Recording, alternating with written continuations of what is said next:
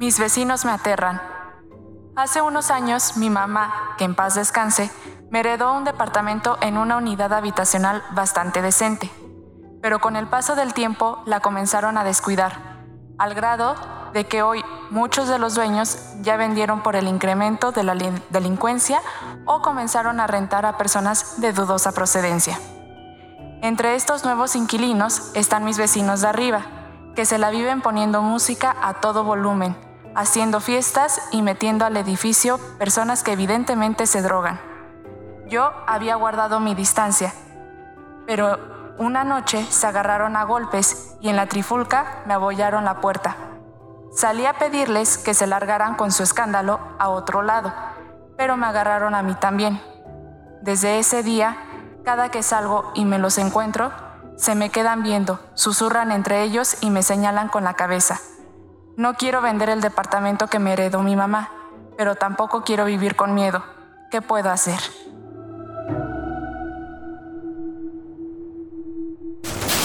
Eso te pasa por terapia políticamente incorrecta.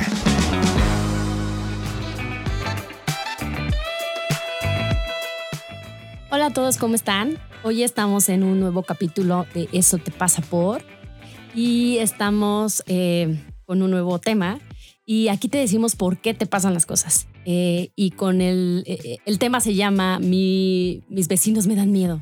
¿Y están conmigo? Adri Carrillo. Amilcar Valdés. Y yo, Gabriela Ávila. Y muchachos, ¿por qué creen que les... ¿Qué le pasa a esta muchacha? ¿Por qué creen que, que, le...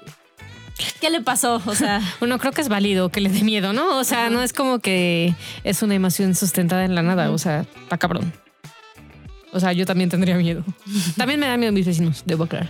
Pero si fuera ella, también tendría miedo. Pero yo me quedo pensando, creo que lo que más resonó para mí fue como el tema de no quiero vender, pero vender me pone en riesgo, de alguna forma. No vender me pone en riesgo. Eso, eso quise decir. No vender me pone en riesgo. Entonces me quedo pensando como emocionalmente qué le puede estar pasando que está dispuesta a ponerse en riesgo con tal de no vender. Yo, creo que hay dos partes aquí, ¿no? Una es cómo no queremos pagar precios. No es, no, no quiero aceptar que pues ya lo que me da mi mamá ya no es. Estaba en un contexto que ya no está. Y entonces o pago el precio de tener este apego con, esta última cosa como de mi mamá y tener ese apego y, pues vivir en riesgo porque eso es lo que yo estoy eligiendo. O pues pago el precio de vivir el dolor de pues tener que dejar la herencia de mi mamá y lo vendo. No, o sea, es, como... Creo que hay un punto importante que es como un, pues, pues hay precios a pagar en la vida. Y a veces estaría padre que no fuera así, pero es o vives con miedo o vendes. Creo que eso es lo que yo vería, no tengo más que decir. pero entonces sería un poquito como eso le pasa por no querer como pagar el precio de, moverse, o sea, para moverse. Pues creo que es por, creo que algo que nos pasa mucho a todos los humanos es no aceptar la vida como es. No, la vida es como es, no como te gustaría que fuera. Y pues, sí, a mí me encantaría que viviéramos el mundo más empático, con menos violencia, ser más alto, más guapo. Pues no, güey, el mundo es como es. Puedo hacer lo mejor que puedo hacer para irlo construyendo, ir aprendiendo, irme cuestionando, pero así es el mundo. Y creo que de repente desde nuestro anhelo infantil es como un, me gustaría que mis abuelitos vivieran para siempre. No van a vivir para siempre, se van a morir. Igual que tus papás, igual que tú, igual que todos, porque la muerte es importante en la vida. Y creo que este, este de repente no aceptar y no rendirnos a las cosas nos acaban jodiendo más que beneficiando. Sí, o sea, yo escucho como también el, no solo los precios, sino eso te pasa por no rendirte.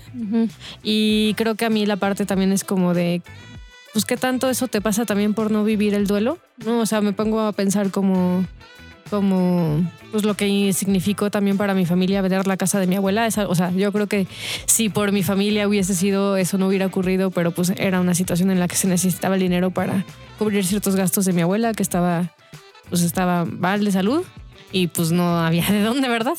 Entonces como, como que siento que a veces el no vivir el duelo, los significados que también le ponemos a las cosas, a los lugares, a los espacios, ¿no? O sea, como como pues es un depa, ¿no? O sea, como no es tu mamá. No creo que a veces eso pasa mucho con las herencias, como que no es el, el, objeto o el dinero en sí mismo, sino lo que representa y que representa el cariño de mamá. Pero creo que quizás podrías encontrar una forma eh, de honrar a tu mamá, honrar el cariño que te dio y quizás yo creo que pensaría eso, es como tu mamá estaría tranquila sabiendo que vives ahí, ¿no? Porque en una de esas, eh, o sea, ella te diría, véndelo, ¿no? Véndelo y vete a un lugar mejor, incluso, y creo que eso es más valioso, incluso es más, tomar más el amor de mamá. Creo que a veces nos aferramos, justo como dice Amilcar, por, por nuestro propio, por nuestra propia necesidad de no vivir ciertas emociones, pero creo que ya cuando lo ponemos en perspectiva es como, incluso es como, incluso mi mamá no querría esto, ¿no? Incluso mi mamá ya se hubiera mudado. Entonces quizás cambiarle también el significado y el chip al espacio en sí mismo y, ver como, ok, como si, si mi herencia es el amor de mi mamá, entonces esto me está dando amor de mi mamá o esto me está poniendo en riesgo. Y decido a partir de ahí. No sé si hace sentido lo que. No, no, sí, es como eh, necesita como ella vivir sus emociones, necesita ver que, con, que tiene, con qué tiene apego, ¿no? Eh, y por otro lado, creo que también te pasa por no pedir apoyo. O sea, creo que muchas veces pensamos que una cosa simple así, ¿no? Bueno, no es tan simple, ¿no? Pero una cosa queremos resolverla y pues a veces no estamos pudiendo, ¿no? Y se vale decir, no sé qué me pasa con este tema, está bien cabrón, veo que algo que es algo que no puedo pues, manejarlo, entonces pido apoyo. Porque porque si ya hiciste varias cosas y estás asustada, ¿no? Y, y, demás, es como claramente no está funcionando. Entonces necesitas pedir, al, pedir otro tipo de apoyo porque ya, o sea, pareciera que esto ya rebasa, va más allá de ti. Entonces, eso le pasa por, pues sí, por no querer como vivir las sensaciones, por su duelo, por el apego, ¿no? Pues nada, por no pedir apoyo.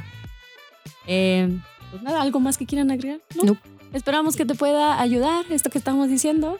Y este, manden sus casos, ¿no? Estamos aquí para decirles por qué les pasa y nos vemos en la próxima.